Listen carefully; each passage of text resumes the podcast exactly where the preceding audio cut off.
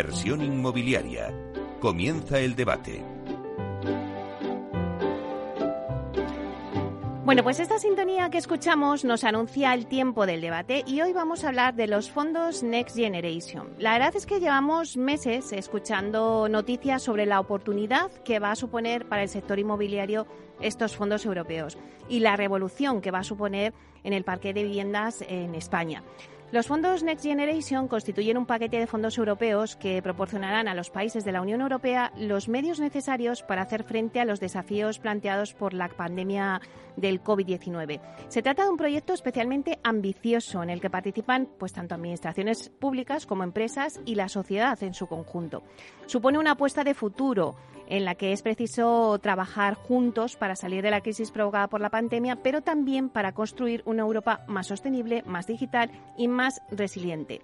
Hoy en el debate de inversión inmobiliaria vamos a analizar todo este tema de los fondos Next Generation. En el caso de España, se ha presentado a Europa un plan de gestión de esos fondos, que es llamado el Plan de Recuperación, Transformación y Resiliencia, y lo ha hecho en torno a cuatro ejes, transformación ecológica, transformación digital, cohesión dentro de Europa e igualdad. Bueno, pues para hablar de todo ello, contamos hoy con expertos en estas materias que os voy a presentar. Tenemos una mesa de lujo.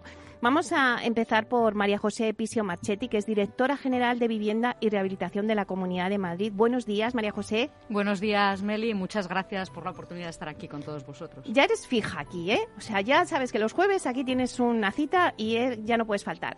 Bueno, pues es un placer contar contigo y contar en esta mesa, porque, bueno, aunque hablamos de debate, pero luego al final pues todos estamos de acuerdo en lo que vamos a hablar, ¿no? Pero sí que por lo menos ponemos un, un tema y vamos a verlo desde distintas patas, como por así decirlo. Entonces, hoy tenemos aquí por parte de la Administración a María José Pisio Marchetti.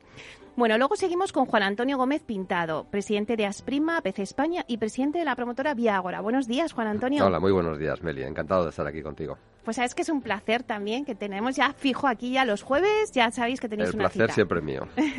y bueno, y también por tu parte pues tenemos el punto de vista y la visión de eh, la Asociación de Promotores de los promotores en esta mesa, que es muy importante. Luego sigue con nosotros Alberto Valls, que es socio responsable de Real Estate en EMEA de, de la consultora Deloitte. Buenos días, Alberto. Buenos días, Meli. Muchísimas gracias y un honor estar contigo aquí hoy. Muchísimas gracias también a ti. Tenemos también eh, el debate desde el punto de vista de la consultora. Y también tenemos a José Luis Miro, consejero delegado y fundador de Almar Consulting. Buenos días, José Buenos Luis. días, Meli. Un placer estar aquí otra vez. Pues un placer, porque tú también nos vas a dar la ambición desde el punto de vista de la asesoría técnica y del project management, que yo creo que en este debate es muy importante que estéis todos representados aquí en esta mesa.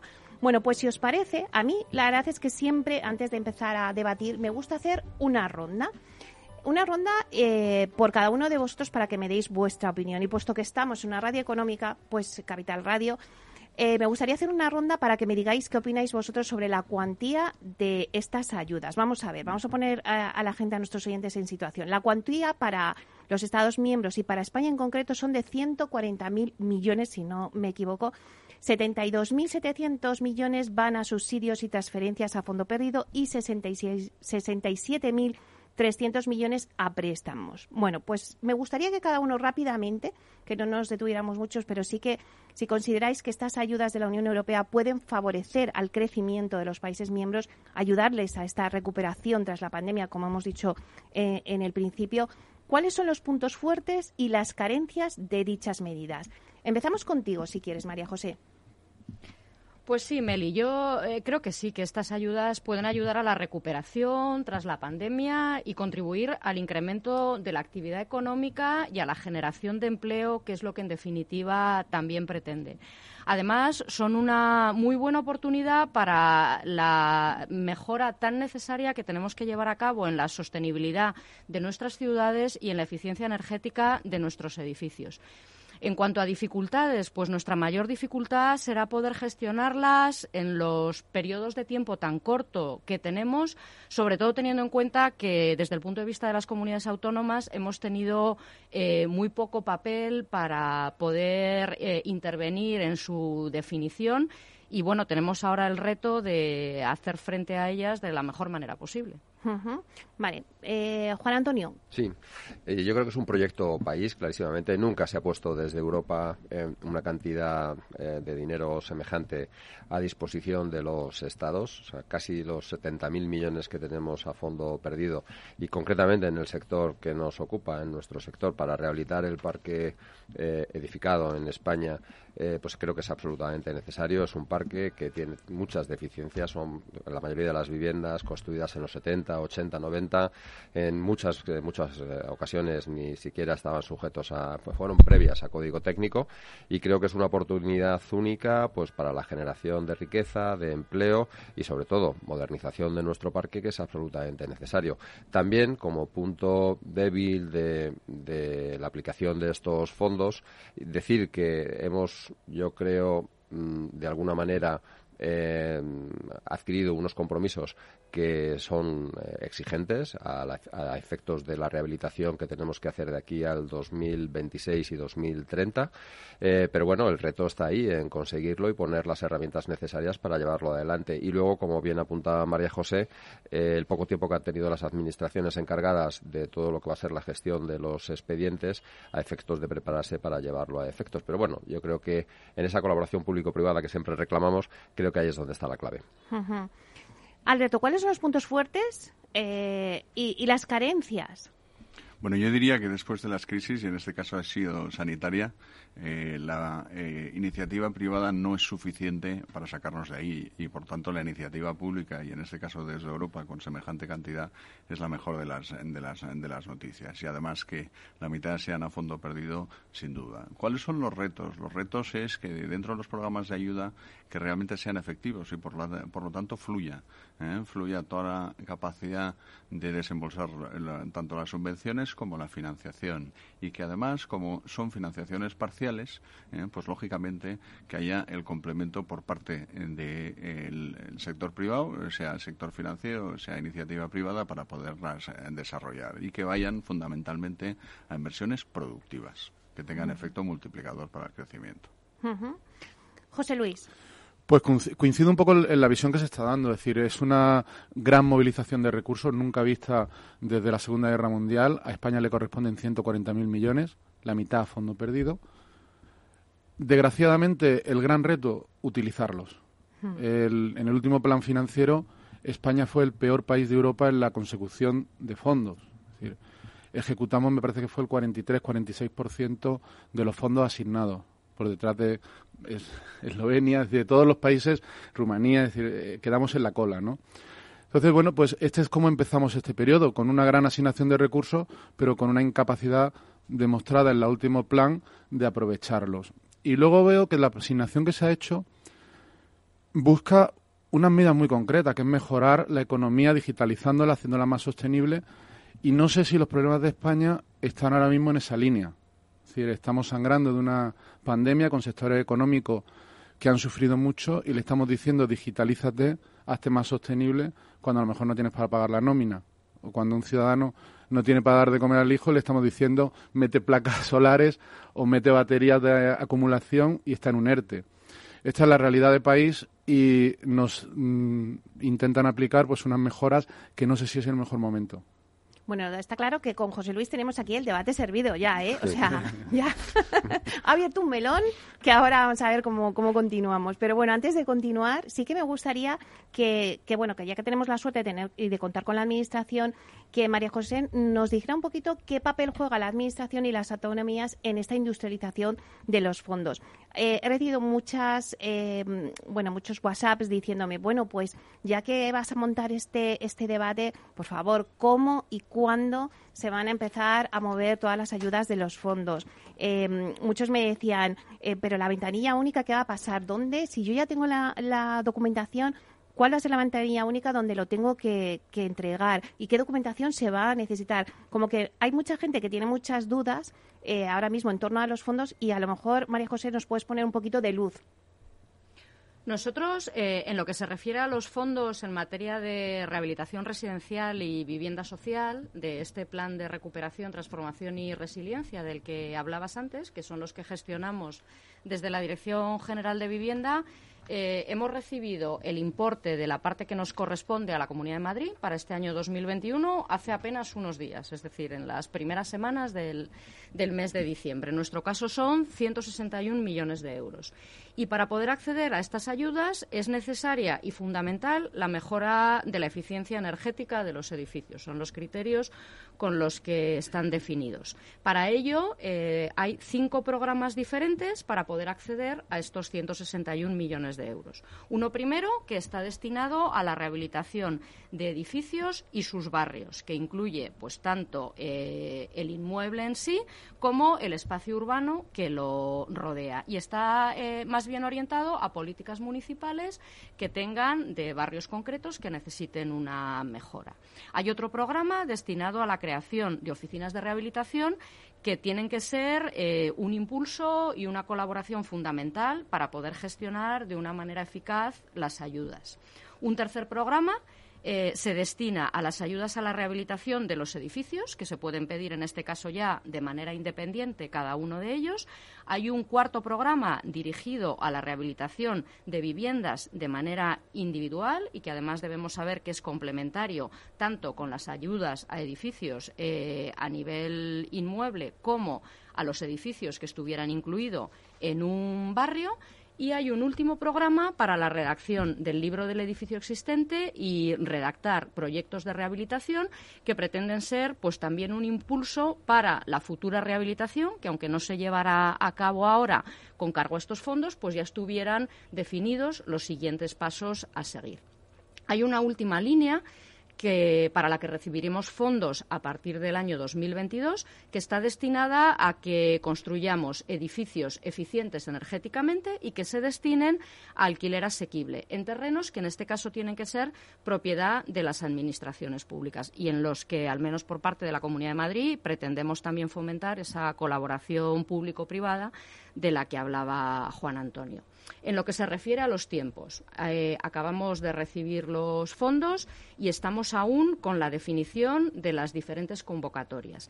Esperamos que en el segundo trimestre de 2021 eh, estemos en disposición de que los ciudadanos puedan empezar a solicitar las ayudas. Es importante también que tengamos en cuenta que podremos amparar actuaciones que se hayan empezado desde el mes de febrero de 2020, por lo que obras que ahora mismo están en curso, pues si cumplen los requisitos podrán acceder a los fondos.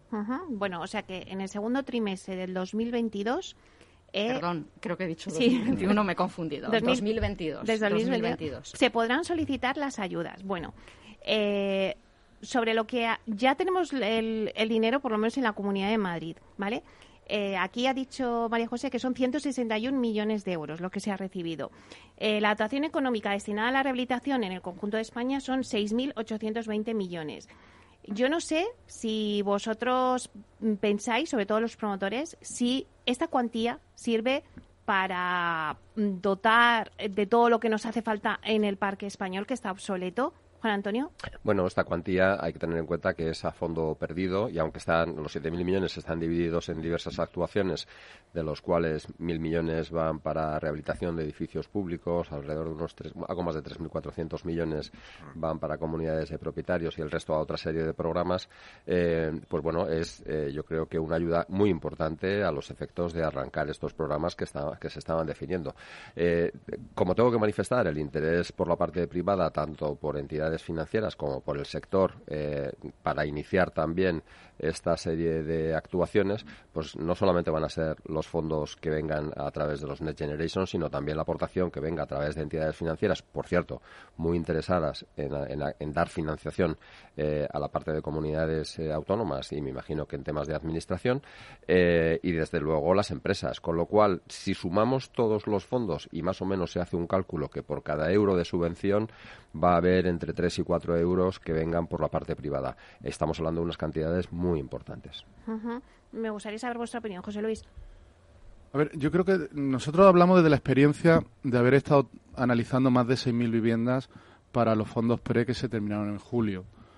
Aproximadamente conseguimos aplicar para la subvención en menos de un 10%.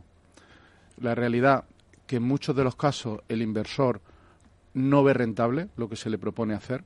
Estamos hablando de que se exige mejorar un certificado de eficiencia energética más de un 30%. Y esto que puede parecer una condición técnica, pues no lleva, desgraciadamente lleva que o cambias la envolvente y cambias la demanda desde el punto de vista arquitectónico del edificio para consumir energía o cambias instalaciones. Cambiar instalaciones no es barato y cambiar la envolvente en algunos casos menos. Hay algunas soluciones ATE, hay algunas soluciones que pueden facilitarlo, pero la realidad es que cuando haces los números te metes en cambiar la envolvente, en cambiar mm, todo un edificio para tener un 30% más mm, menos de eficiencia, eh, o sea, un 30% mejor el certificado de eficiencia energética, con una inversión muy cara para recibir una subvención que no vas a recuperar. Entonces, desde el punto de vista de rentabilidad de la inversión, eh, estamos abocando a la gente a hacer inversiones que a lo mejor no son tan rentables. Nos ha pasado igual con el almacenamiento y con las placas. Eh, no siempre invertir en placas es tan eh, claro que sea rentable, sobre todo ahora que la eh, energía eléctrica pues se ha puesto tan cara. Con lo cual, la experiencia ha sido que hemos podido aplicar en poco, hemos podido solicitar subvenciones en poco, en programas que cuando hemos llegado a presentar la documentación ya estaban consumidos. Hmm. Presentar la documentación es complejo porque requiere de un análisis realista y certero de que se va a conseguir bajar o em, esa mejora en el certificado de eficiencia energética, cosa que técnicamente no es fácil. Hay que hacer un proyecto, además, que hay que presentar. Con lo cual, eh, las personas que quieren solicitar la subvención tienen previamente que hacer un estudio técnico en el que si se equivocas o te equivocas puedes perder la posibilidad de tener la subvención y hacer la inversión. Tienes que hacer un proyecto y esto, pues, eh, realmente complica la petición de, subvenciones para aquellas personas que no se encuentren en un proceso de ejecución. Si yo veo estos proyectos fantásticos para los inversores promotores que estén a punto de sacar un proyecto a licitación o que estén redactándolo, incorporas las medidas y puedes contar con subvención. Pero para el parque existente, que es lo que estamos intentando cambiar, no lo veo tan fácil de acercar posturas. Y creo que quizás había que articular o buscar la medida en la que otros tipos de soluciones que también mejoran la eficiencia energética de los edificios, no cambiando el 30% de certificado o mejorando tantas letras, pues pudieran ser subvencionables, estaríamos en línea con los objetivos que se nos piden y estaríamos facilitando el que hubiera otras inversiones que son interesantes, pero no cambiando un 30%, en un 30 el certificado. Alberto, estás asintiendo con la cabeza. Bueno, yo lo que diría, eh, tienes toda la razón, José Luis, que eh, claramente es un reto la implementación de los 3.420 millones que hablábamos del componente 2 en subvenciones, casi 1.000 eh, corresponden a las actuaciones de barrio, eh, con lo cual ahí tiene mucho peso la administración. Eh, 1.860, eh, casi 2.000 a las de edificio completo y ahí pues tanto propiedad vertical o sea la tenencia de la totalidad del edificio sobre todo todo el trabajo que se está haciendo de, los administradores de finca pueden, pueden aportar y luego es verdad que a, efectos de vivienda individual a nivel de vivienda son solo, eh, son solo 600. Yo creo que el proceso, eh, eh, los fondos lo que están haciendo es generar eh, la necesidad de rehabilitación que ya teníamos y de transformación y con las actuaciones de barrio y las actuaciones de edificio y el tema de las fachadas absolutamente lo que va a haber es una mejora y una puesta en valor eh, de regeneración urbana. Y eso eh, probablemente no tenga un retorno exclusivamente en lo que es los ahorros del consumo de la luz y esperemos que se normalice eh, lógicamente las facturas, sino también va a tener un impacto directamente en valor. O sea, sí que se está aportando pues una cierta revalorización a todo lo que son las zonas. Yo creo que como programa lo más importante de todo es que fluya y luego iremos viendo, sobre todo con ese efecto multiplicador que antes mencionaba Juan Antonio, cómo se va traduciendo en efectos, en efectos indirectos. No sé si querías apuntar algo, me decías, ¿no? Totalmente de acuerdo con lo que dice y lo que eh, pongo encima de la mesa es que quizás herramientas como que haya trasvase de un fondo a otro, herramientas como que no tenga por qué ser por un 30% del, del certificado de eficiencia energética, facilitarían el que ese dinero de verdad llegue a la economía, de verdad se aplique a la rehabilitación y permitan que en especial los que más pueden hacer bien de ese dinero, que son los promotores y los inversores, lo utilicen, que son los que lo van a poner en juego. Juan Antonio, un minuto para irnos a publicidad, pero si quieres hacer alguna apunte de todo sí, esto? Eh, yo lo que veo es, eh, hemos tenido muchos programas y sobre todo a través de los fondos FEDER eh, que, que, no se han aplicado correctamente y aquí siempre ha habido yo creo que un problema entre la burocracia que se tiene que realizar a, a los efectos de, de, llegar a esos, a la consecución de esos fondos, pero creo que estamos en otro momento diferente. Creo que estamos en un momento donde Europa apoya esta aplicación de fondos y que tiene que haber esa colaboración público-privada pues para encontrar las herramientas adecuadas y necesarias para ponerlos en carga. Uh -huh. María José, un minuto antes de irnos, si quieres eh, puntualizar algo de lo que hemos hablado. No, yo creo que es fundamental eh, concentrar los esfuerzos en la rehabilitación de aquellos edificios que son susceptibles de tener una mejora energética importante, porque es importante eh, no solo reducir el consumo, sino también la, la, demanda. Por lo tanto, va a ser imprescindible intervenir en la envolvente y hay que ir a aquellos que puedan recibir una subvención de un importe lo suficientemente elevado como para que sea atractivo y, si no, que se pueda complementar con financiación de manera que no sea un esfuerzo y se pueda aprovechar esta oportunidad que creo que es muy buena.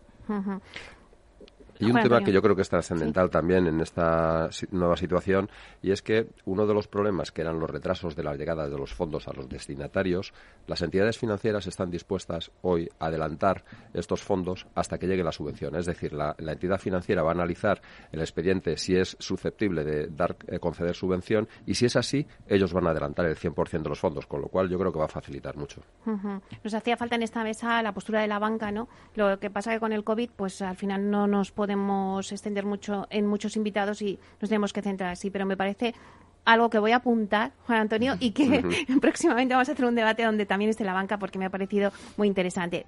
Paramos un segundo, nada, dos minutos y volvemos con el debate.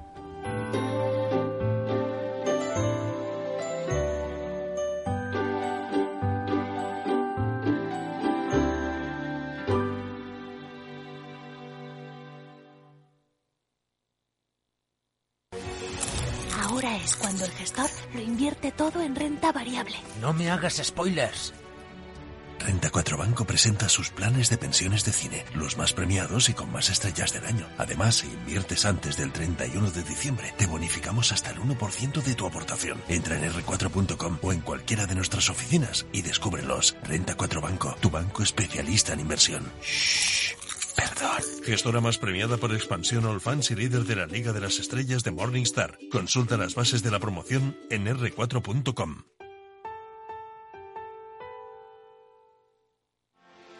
¿Quieres anunciar tu negocio en la radio?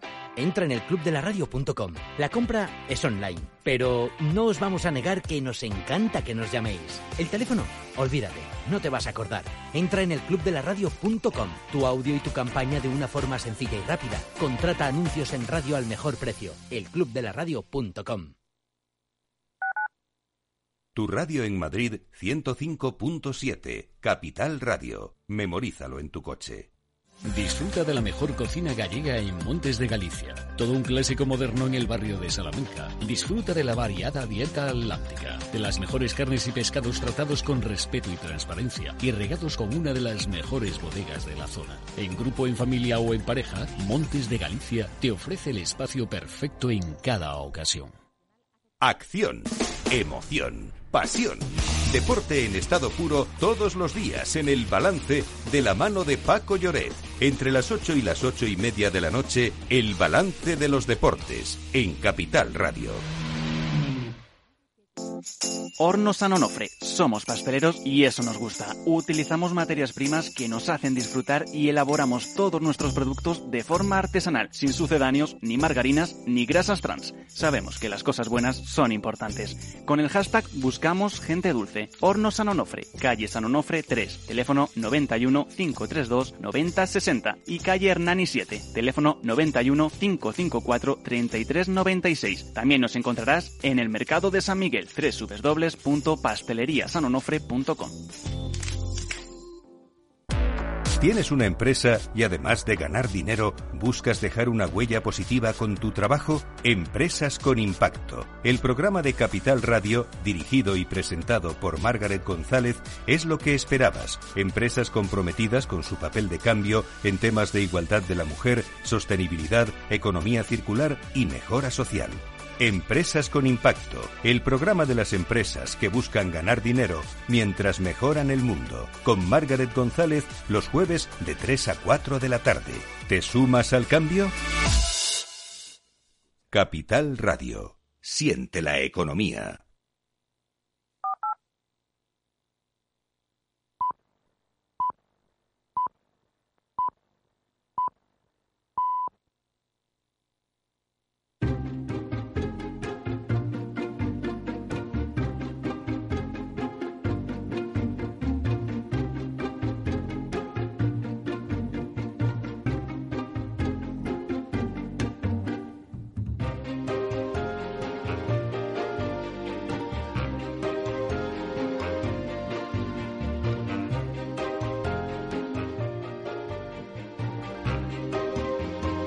Inversión inmobiliaria con Meli Torres. Bueno, pues seguimos con el debate de los fondos Next Generation que tenemos ahora mismo. Voy a hacer un repaso rápido a la mesa. Tenemos con nosotros a María José Pisio Marchetti, que es directora general de Vivienda y Rehabilitación de la Comunidad de Madrid. A Juan Antonio Gómez Pintado, que es presidente de Asprima, PC España y presidente de la promotora Vía Ágora. A José Luis Miró, consejero delegado y fundador de Almar Consulting. Y a Alberto Valls, socio responsable de Real Estate NMA de Deloitte. Eh, bueno, ha habido una pregunta, nos has hecho un comentario sobre la financiación, Juan Antonio, que creo que es importante eh, centrarnos en ello, ¿no? Eh, decías que ya los bancos están dispuestos a financiar incluso antes de que lleguen esas ayudas. Es una de las cuestiones que creo que la gente se está preguntando de cómo va a ser ese tema de la financiación, porque sí que es verdad que las ayudas van a financiar una parte, pero luego otra parte se tiene que hacer con financiación privada. Así es. Sí, sí. Eh, yo creo que una de las cuestiones, cuando uno se pone a analizar qué es lo que ha ocurrido en el pasado, clarísimamente lo que ocurrió en el pasado es que aquellas comunidades de propietarios, aquellos particulares que iniciaban unas obras de rehabilitación y estaban, trataban de acogerse a algún tipo de, financiación o de subvención, eh, en, en concreto, por ejemplo, en Madrid municipal, con el Plan Madrid Rehabilita, pues lo que te encontrabas es que eh, tenías derecho a percibir esa subvención, pero luego el dinero tardaba muchísimo tiempo en llegar. Mm. Eso desanimaba mucho a la hora a las comunidades de propietarios o los vecinos que querían hacer estas rehabilitaciones eh, poner en marcha eh, nuevas obras, con lo cual yo creo que está bien identificado por parte de las entidades financieras y que una vez analizado el expediente y ver que es susceptible de esa subvención, que ellos anticipen los fondos hasta que lleguen esas subvenciones y que luego se reduzca la parte de crédito que corresponda. Alberto. Eh, está claro que en inmobiliario siempre es segmentación, ¿no? Con lo cual dependerá del poder adquisitivo de cada una de esas comunidades. Mm. Y como al final las subvenciones eh, van a ser parciales, van a requerir de financiación adicional las comunidades de propietarios. Eso es una financiación sin garantía y uno de los temas que va a ser crucial es la responsabilidad en ejecución, porque si es una financiación sin garantía se puede interpretar como financiación al consumo y si no está bien ejecutado en la reclamación, pues lógicamente tendría derecho a dejar a dejar de pagar. Eso es uno de los puntos que hay que trabajar sin duda. Y luego eh, hablaremos más adelante de la figura del agente rehabilitador y si puede ejercer de, financiador. Mm. Pues como todo en la vida, al final es una cuestión de masa crítica y si tiene la capacidad de estructurar es posible que sí.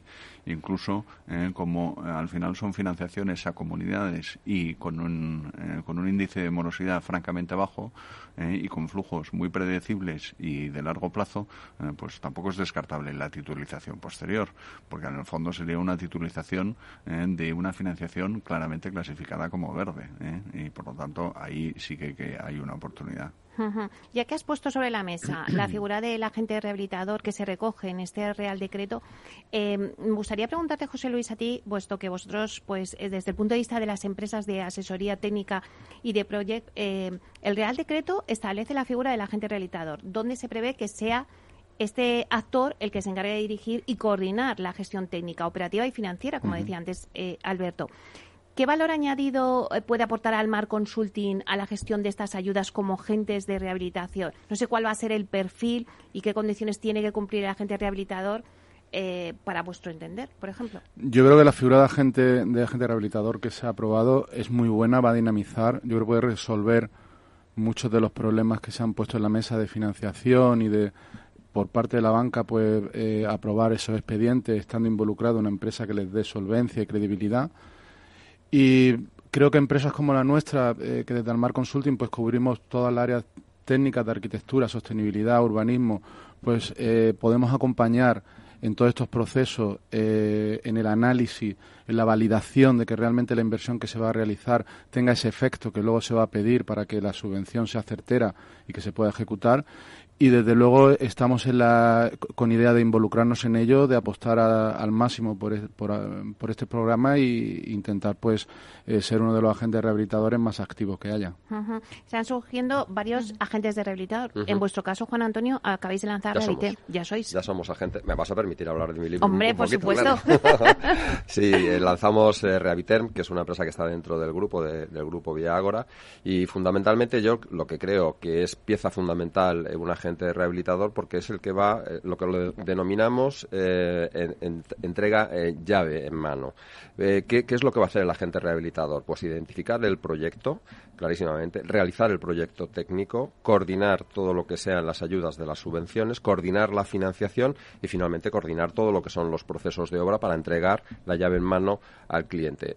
creo que viene definido ya en la ley estatal cuál puede ser, quién puede ser o qué empresa puede ser agente rehabilitador y creo que es la pieza clave para que esto, junto con las entidades financieras, por supuesto, y una y una y un actor que no podemos eh, desechar, que son los administradores de fincas, que estos también tienen que estar dentro de la, de la ecuación, dentro de este proceso de rehabilitación. Y con esta con esta pieza clave, que es el agente rehabilitador, yo creo que se va a avanzar mucho y en colaboración con la administración, por supuesto, en los procesos de rehabilitación. Claro, hay muchas dudas porque sí que es verdad que, mm, en estos debates me han preguntado muchas veces, bueno, pero cualquiera puede ser agente rehabilitador, ¿no? O sea, es, hay una polémica ahí que no sé si... Yo, creo que el agente rehabilitador tiene que tener varias eh, circunstancias. Primero tiene que tener experiencia técnica, tiene que tener los medios técnicos, humanos eh, y sobre todo eh, tecnológicos a los efectos y financieros, a los efectos de poder desarrollar un proceso de rehabilitación como Dios manda. O sea, es cierto que en España existe mucha empresa de reforma pequeñita que no tiene la capacitación ni la preparación para hablar de rehabilitación o de regeneración urbana en, grande. Eh, esa es la realidad. Y yo creo que esa pieza del agente rehabilitador va a ocupar ese espacio que está vacío ahora mismo. María José, es una pieza importante, como dice Juan Antonio, el agente rehabilitador. Yo considero que la intervención del agente rehabilitador es fundamental para que podamos tener una gestión eficaz de los fondos. Su papel eh, debe ser, pues como bien ha dicho Juan Antonio, facilitar, orientar guiar a las comunidades de propietarios siendo capaces de ofrecerles ese proyecto llave en mano eh, y haciendo que este proceso, que es complejo, de gestión, de tramitación, se convierta en algo fácil e interesante para que todos lo consideren como algo atractivo, asumible y, por supuesto, con la financiación, de manera que no sea un esfuerzo muy importante para, para, cada uno de los que participen en él. Y creo que de su papel y del nivel de participación que tengan estos agentes rehabilitadores va a depender en gran parte el éxito de los fondos y además pues eso conseguirán también ese papel multiplicador de generación de empleo y de generación de actividad que todos queremos que tengan. Alberto. No nos olvidemos que este es un al final un proceso que es business to consumer, o sea, al individuo, con lo cual uno de los factores que sí o sí se requiere es confianza, porque cuando estamos hablando en rehabilitación pues al final de lo que mencionabas antes, José Luis, mejoras de la envolvente térmica de la fachada, sustitución de todas las ventanas, cerramientos, en reparación si hay o retirada si hay amianto, incluso todo lo que es las instalaciones de ascensores, etcétera, lógicamente la cualificación técnica, ya no digo la solvencia también financiera, van a ser absolutamente esenciales. Porque a vosotros, José Luis, antes nos hablabas de vuestros clientes. Eh, ¿Cuál es la sensación que, que vosotros percibís del cliente? ¿Qué es lo que pide? Lo primero eh, que busca cuando asesorarse eh, en, los fondos está todo el mundo con mucha ganas de saber el cómo, el cuándo y el qué hay que hacer. ¿no? Nosotros además estamos trabajando en todas las comunidades autónomas, con lo cual hablo de el espectro nacional, no, no solo de aquí de Madrid. Pero es cierto que la primera problemática que te surge cuando te sientas con cualquiera que está evaluando eh, presentarse a, a presentar algún proyecto para subvención es si es subvencionable y qué hay que hacer para conseguir la subvención. Realmente estamos haciendo algo que va contra la economía, que es como hay una subvención me voy a buscar el proyecto para poder solicitarla. que desde luego el, en general se debe hacer al contrario. Yo tengo una inversión que voy a ejecutar y, oye, si hay un programa de subvención, me acojo. Entonces, desgraciadamente, para poder contestar a los inversores o a los clientes que se acercan a nosotros, lo primero que hay que hacer es un estudio, en muchos casos el libro del edificio, y un estudio previo para ver qué medidas y qué cuesta la ejecución de esas medidas para ver cómo afecta a la eficiencia energética del edificio. Esto no es ni rápido ni barato. Entonces, eh, es verdad que hay un programa que se va a sacar de subvención, que es precisamente para hacer estos estudios, que yo creo que es un programa muy interesante porque permitiría a las distintas comunidades de propietarios pues poder acometer esos estudios previos, esos análisis que le lleven a decidir si les compensa o no posteriormente hacer la inversión. Eh, Juan Antonio, antes, eh, cuando estaba él hablando, te quedabas como diciendo, ¿es costoso? Sí, bueno, eh, son procesos de rehabilitación con el parque que tenemos y sobre todo lo que es poner en marcha toda la maquinaria. Eh, recordemos que hay que eh, realizar libros del edificio en muchas edificaciones que no existen, que, no se sabe cómo está realizado porque están hechos antes de los años 70 incluso, ¿no? Entonces tienes que recopilar toda esa información, tienes que realizar como partida de base un libro del edificio para hacer el análisis de lo que quieres desarrollar posteriormente. Pero bueno, de eso se trata. para eso está la figura del agente rehabilitador, que tiene los medios técnicos eh, humanos para poderlo desarrollar. Porque en realidad estas ayudas, eh, hablamos de esos beneficios de estas ayudas, la normativa establece que sean propietarios o usufructuarios de viviendas unifamiliares aisladas o agrupadas de, en fila y de edificios existentes de tipología residencial de vivienda colectiva, así como de sus viviendas, bien sean personas físicas o bien tengan personalidad jurídica de naturaleza privada o pública, comunidades de propietarios. Pero ¿qué ocurre eh, María José, con los grandes tenedores de edificios en alquiler. ¿Está prevista ayudas para ellos? En este caso, y, de acuerdo con la normativa del Real Decreto, eh, los grandes tenedores o los propietarios de edificios que sean empresas pueden acceder eh, del mismo modo a ellas. Es decir, eh, las ayudas se vinculan a la rehabilitación del edificio más que a cuál sea el titular del inmueble. ¿Qué pasa? Que luego, una vez hecho el teórico cálculo de las ayudas, existe una limitación que tienen las empresas respecto a la cantidad de fondos que pueden recibir de acuerdo con la normativa europea. Y, en definitiva, ¿qué es lo que pasa al final? Pues que el importe de la ayuda se reduce muchísimo. Eh, creo recordar que la limitación es hasta un importe máximo de 200.000 euros durante tres años, con lo que eh, a pesar de que pueden recibir una cierta ayuda, está, eh, irá fundamentalmente destinado a comunidades de propietarios y pequeños propietarios más que a las grandes empresas. Alberto, ¿estáis de acuerdo con lo que están diciendo? Eh, claramente, no nos olvidemos que al final el importe de las ayudas también de media lo que se está calculando son unos 20.000 euros por, por, por vivienda, con lo cual al final el objetivo es que para 2030 eh, sea un millón doscientos en, total, eh, unos 15.000 millones. Sí, o sea, yo creo que, eh, como bien se ha explicado, cómo se va a estructurar hacia comunidades de propietarios y a usuarios a propietarios finales de la vivienda, tenemos que pensar en cómo articular para que estos señores puedan hacer los expedientes, solicitar la subvención y que el dinero llegue a la economía. Eh, cuando se sienta uno con una comunidad de propietarios y le dice que lo primero que hay que hacer es gastarse dinero en hacer un libro del edificio, segundo, gastarse dinero en hacer un proyecto, pues la, votación de la comunidad queda sentenciada. Con lo cual, eh, yo creo que ahí es donde quizás, por eso hablaba antes de que el trasvase de fondos de unos programas a otros pues pueden tener mucho sentido porque si se ve que no se están activando determinadas solicitudes pues se pueden fomentar como es en el previo porque hay un paso previo para todo esto que es hacer el proyecto de qué voy a hacer en el edificio para ver qué mejora de eficiencia energética consigo. Si fomentáramos que se hicieran esos estudios, estaríamos habilitando que haya muchos más proyectos en, en preparación para luego aplicar por las subvenciones. Claro, y por el momento sí que tenemos eh, una limitación que es que a ese tipo de proyectos de rehabilitación de edificios y libros del edificio existente, como máximo podríamos destinar un 9% del importe total de los fondos que recibimos, que para esos 161 millones de euros pues están en torno a 14 millones como mucho. Es decir, es una inversión previa que coincido con que es fundamental y que en el caso de que luego se accediera a la subvención se descontaría, pero sí que es un instrumento necesario para poder impulsar la rehabilitación.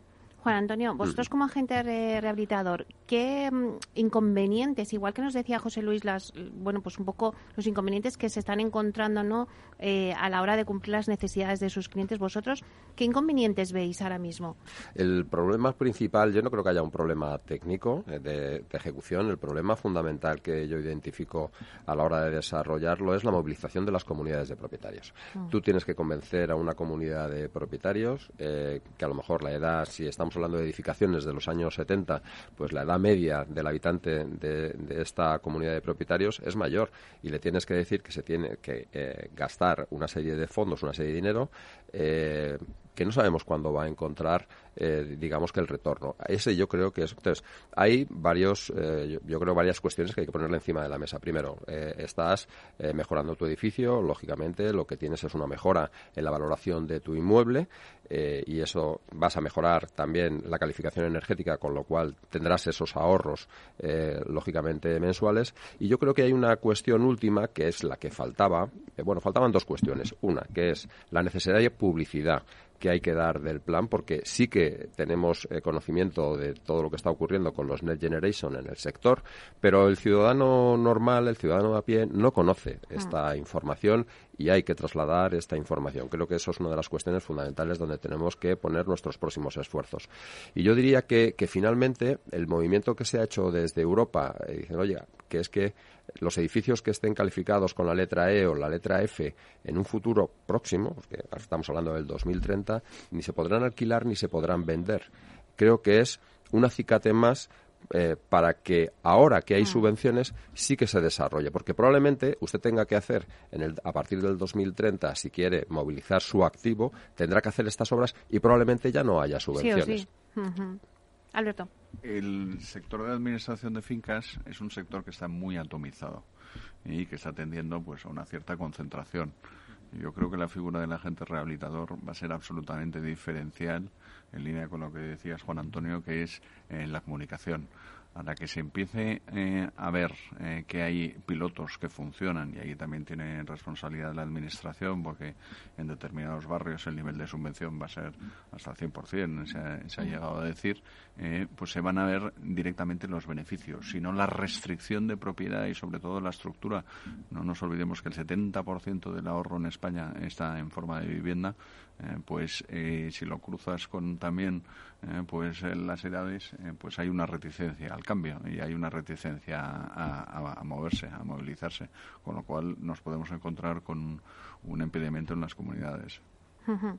Totalmente de acuerdo. Yo creo que mm, tenemos la obligación de ser muy didácticos. Eh, las comunidades de propietarios en general no entienden el por qué se les propone estas inversiones o han escuchado que hay una subvención y lo que quieren es conseguirla y como bien ha dicho Juan Antonio, esto es una necesidad de país y los edificios hay que mejorarlos, no se puede estar con el consumo y con la contaminación que se tiene en el parque de vivienda actual y ese cambio va a ser necesario. Entonces, yo creo que en la medida que seamos capaces de hacerles ver que aunque no sea una inversión tan rentable a corto plazo, pues mm, a futuro les va a mejorar la posibilidad de incluso llegar a poder vender o alquilar su casa, y creo que eh, en la medida en que se les facilite esos estudios previos, en la medida en que haya agentes rehabilitadores que profesionalmente le ayuden en toda la gestión llave en mano del proyecto, pues será posible que se movilice dinero y que se consiga hacer. Por poner algunas ideas y recopilar, eh, me parece muy interesante decir que ya las comunidades autónomas están recibiendo ayudas, que en concreto la Comunidad de Madrid ya ha recibido los 161 millones, que a partir del segundo trimestre del 2022 se pueden solicitar estas ayudas. Me ha parecido muy importante que también la banca eh, finanza, antes de que recibir estas ayudas, está dispuesta, cosa que también es importante que se quede con ello el oyente. Y luego ahora ya nos quedan pocos minutos, pero esto va muy rápido, pero sí que me gustaría hacer una ronda de nuevo, porque es verdad que, bueno, pues que por diferentes medios, eh, incluso las propias entidades bancarias, sí que han dicho que los fondos eh, tendrán un efecto positivo para la economía española. Ya lo habéis dicho en este debate, que uno de esos efectos es eh, el empleo, ¿no? Es algo que el impacto de los fondos de la economía inmobiliaria, pues estima y de la construcción generará 188.000 empleos. Sí que me gustaría que como una especie de conclusión en esta ronda, cada uno de vosotros me dijerais, eh, pues, cuál consideráis que será el impacto real de los fondos de la economía española, no solamente pues en el empleo, sino pensáis que se va a dinamizar el parque de vivienda español que lo tenemos muy obsoleto, que cada uno bajo su punto de vista y su actividad pues me diga un poco eh, el, qué va a suponer los fondos, eh, el impacto de los fondos europeos en la economía española. Y bueno, pues si queréis vamos a hacer la ronda al revés para que veáis que aquí empezamos por todos. Y por ejemplo, pues, pues empezamos contigo, José Luis. Yo creo que los fondos lo primero que suponen es un gran reto, un gran reto para intentar que no se nos vuelvan a escapar, que se puedan eh, coger estos recursos para mejorar la economía, para recuperar el crecimiento, para favorecer el crecimiento a través del PIB y que consigamos una economía que, como esos fondos intentan empujar, pues sea más sostenible, más digitalizada y con mayor eh, bondades sociales. El gran reto, como hemos comentado varias, varias rondas de preguntas y de conversaciones mantenidas, está en cómo hacer llegar esos fondos a una economía muy dañada por la pandemia, una economía en la cual, pues, cuando vas a hablar con los propietarios de un edificio, en comunidades de propietarios, pues la gente sigue estando en ERTE, sigue teniendo problemas económicos y ahora pretendemos que antes de resolver su problema acometan inversiones de digitalización, de sostenibilidad. Creo que tiene sentido, tiene un fundamento muy fuerte y lo que tenemos que tener una gran labor didáctica, capacidad de ayudarle en la financiación de esos proyectos, capacidad de ejecutar esos proyectos pues, para que sea una realidad y consigamos que no se pierda el dinero. Alberto. Pues sin duda son un impulso para la economía, una necesidad y una obligación por responsabilidad de una transición eh, energética necesitamos consumir menos, ser más eficientes, consumir menos energía no renovable y, por último, eh, que van a suponer también una mejora del parque, una mejora del parque que la demanda lo está eh, requiriendo. No nos olvidemos que venimos de una eh, crisis anterior financiera donde la producción de viviendas y la rehabilitación estuvo prácticamente en mínimos, con lo cual es una oportunidad única que no debemos perder y la clave es cómo fluyen los fondos y cómo se ejecuta todo el, todo el plan. Juan Antonio. Pues sí, como te decía al principio, es un proyecto país, es un proyecto país donde yo todo lo veo positivo en el sentido de que nos llegan una cantidad ingente de fondos, eh, además eh, subvencionados, todos estos fondos, donde esa necesidad que tenemos de modificación, de renovación del parque, tenemos esta oportunidad de hacerlo ahora, de digitalización de nuestra economía, la generación que ya va de sí de nuevos eh, puestos de trabajo, aparición de nuevas compañías casi con toda seguridad.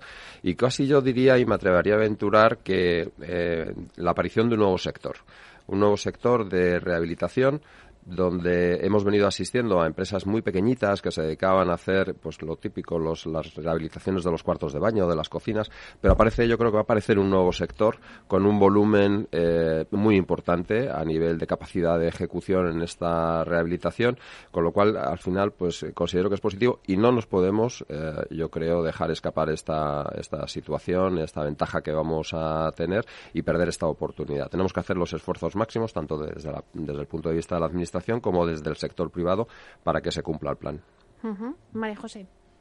Para nosotros, coincido, es un reto muy importante el que seamos capaces de gestionarlos de una manera adecuada, pero es una oportunidad que no debemos perder, porque como bien decía Juan Antonio, dentro de poco va a ser obligatorio para todos que hagamos nuestros edificios eficientes energéticamente y tengamos ciudades mucho más sostenibles. Y ahora vamos a poderlo hacer con unas ayudas que a lo mejor en otros tiempos no vamos a tener o al menos de la misma cuantía. Tenemos que ser capaces de llegar a esas comunidades de propietarios, trasladar y difundir de la mejor manera que podamos. Para eso la colaboración con la iniciativa privada, los agentes rehabilitadores y las empresas es fundamental.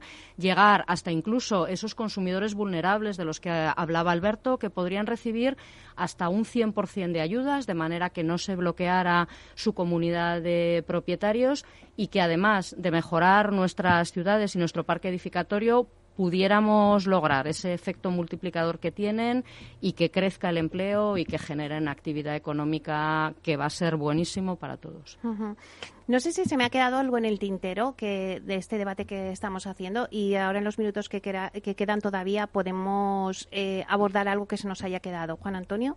Yo, creo que eh, lo que vamos a, lo que vamos a asistir eh, y hablábamos del mundo de la financiación es a la generación de nuevas plataformas donde se va a colaborar desde el punto de vista empresarial entidades financieras en conjunto con, eh, eh, las personas que están gestionando, los administradores de fincas que están gestionando las propiedades, con los agentes urbanizadores.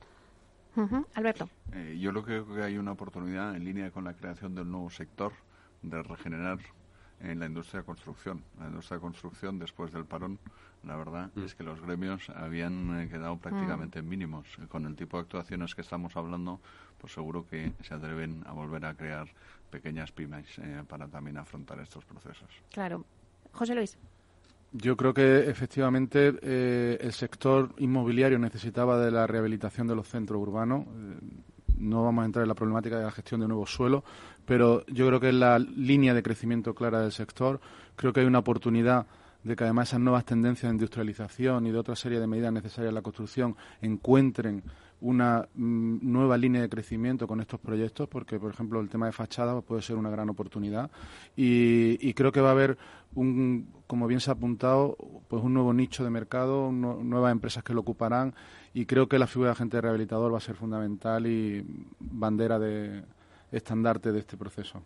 Bueno, pues la verdad es que este debate ha servido para dar ya una fecha, ¿verdad, María José? Ese segundo trimestre del 2022, así que esperemos tenerte en más debates para que nos vayas contando un poco cómo va eh, el tema de los fondos. Muchísimas gracias a todos por este debate. A María José Pisio Marchetti, directora general de Vivienda y Rehabilitación de la Comunidad de Madrid. Muchas gracias. A Juan, Meli. A Juan Antonio Gómez Pintado, presidente de Asprima PC y presidente de la promotora Viaga. Muchas gracias. A Alberto Valls, socio responsable de Real Estate en IMEA de eh, Deloitte. Muchísimas gracias, Alberto. Muchas gracias y a José Luis Miró, consejero delegado y fundador de Almar Consulting. Muchísimas gracias. Muchísimas gracias. Bueno, pues un placer a todos y bueno, pues ya me queda muy poco tiempo, así que me despido decirles solamente que os esperamos mañana también en un nuevo programa de 12 a 1 con debates especializados aquí en inversión inmobiliaria. Hasta entonces, que sean felices.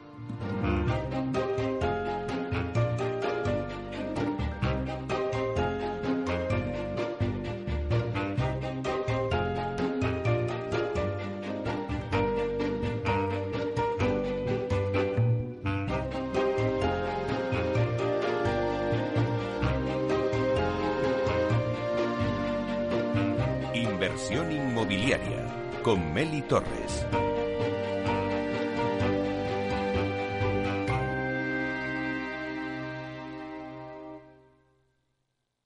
Neynor Homes les ha ofrecido inversión inmobiliaria con Meli Torres. Neynor Homes presenta Inversión Inmobiliaria, cada jueves de 10.30 a 13 horas en Capital Radio, un espacio donde se darán las claves para realizar la mejor inversión en inmuebles y sacar la mayor rentabilidad a sus propiedades. No se pierda su cita inmobiliaria de la semana en Capital Radio. Ya no estamos en la era de la información, estamos en la era de la gestión de los datos y de la inteligencia artificial. El tratamiento inteligente de estos datos proporciona un valor enorme a las empresas en sus procesos de negocio. En Piper Lab ayudamos a nuestros clientes a tomar decisiones de negocio basadas en datos. Escúchanos todos los lunes en el espacio de Big Data de Capital, la Bolsa y la Vida. Escuchas Capital Radio, Madrid 105.7, la radio de los líderes. ¿Cuántas veces has escuchado eso de... Abrígate, que vas a coger frío. Sabes que las abuelas siempre llevan razón. Esta vez hazles caso y abrígate, pero sobre todo abriga tu instalación de agua para protegerla contra las heladas. La prevención es la clave. Abriga tu agua. Descubre cómo en canal de Isabel Disfruta de la mejor cocina gallega en Montes de Galicia. Todo un clásico moderno en el barrio de Salamanca. Disfruta de la variada dieta atlántica, de las mejores carnes y pescados tratados con respeto y transparencia y regados con una de las mejores bodegas de la zona. En grupo, en familia o en pareja, Montes de Galicia te ofrece el espacio perfecto en cada ocasión. Esto te estás perdiendo si no escuchas a Rocío Arbiza en Mercado Abierto. Luis Pita, consejero delegado de Preahorro ahorrar a final de mes, como nos han enseñado, no es la forma de ahorrar. ¿Cuál es la forma de ahorrar que funciona? Es ahorrar a principio de mes y de forma automática. Exactamente igual que pagamos el alquiler de la casa, a principio de mes ahorramos la cantidad que uno considere. Puede ser, pueden ser 20 euros, pueden ser 50 euros, pueden ser 200 euros, lo que cada uno pueda ahorrar, pero la ahorras de forma automática a principio de mes. Mercado Abierto con Rocío Arbiza. En el restaurante Gaztelubides somos rigurosos con la selección del producto para crear recetas imaginativas que acompañamos de una bodega generosa y brillante y de nuestra magnífica terraza durante todo el año. Restaurante Gaztelubide, carretera de La Coruña, kilómetro 12200, La Florida. Teléfono 91 372 8544. Una recomendación del programa gastronómico Mesa y Descanso. Capital Radio.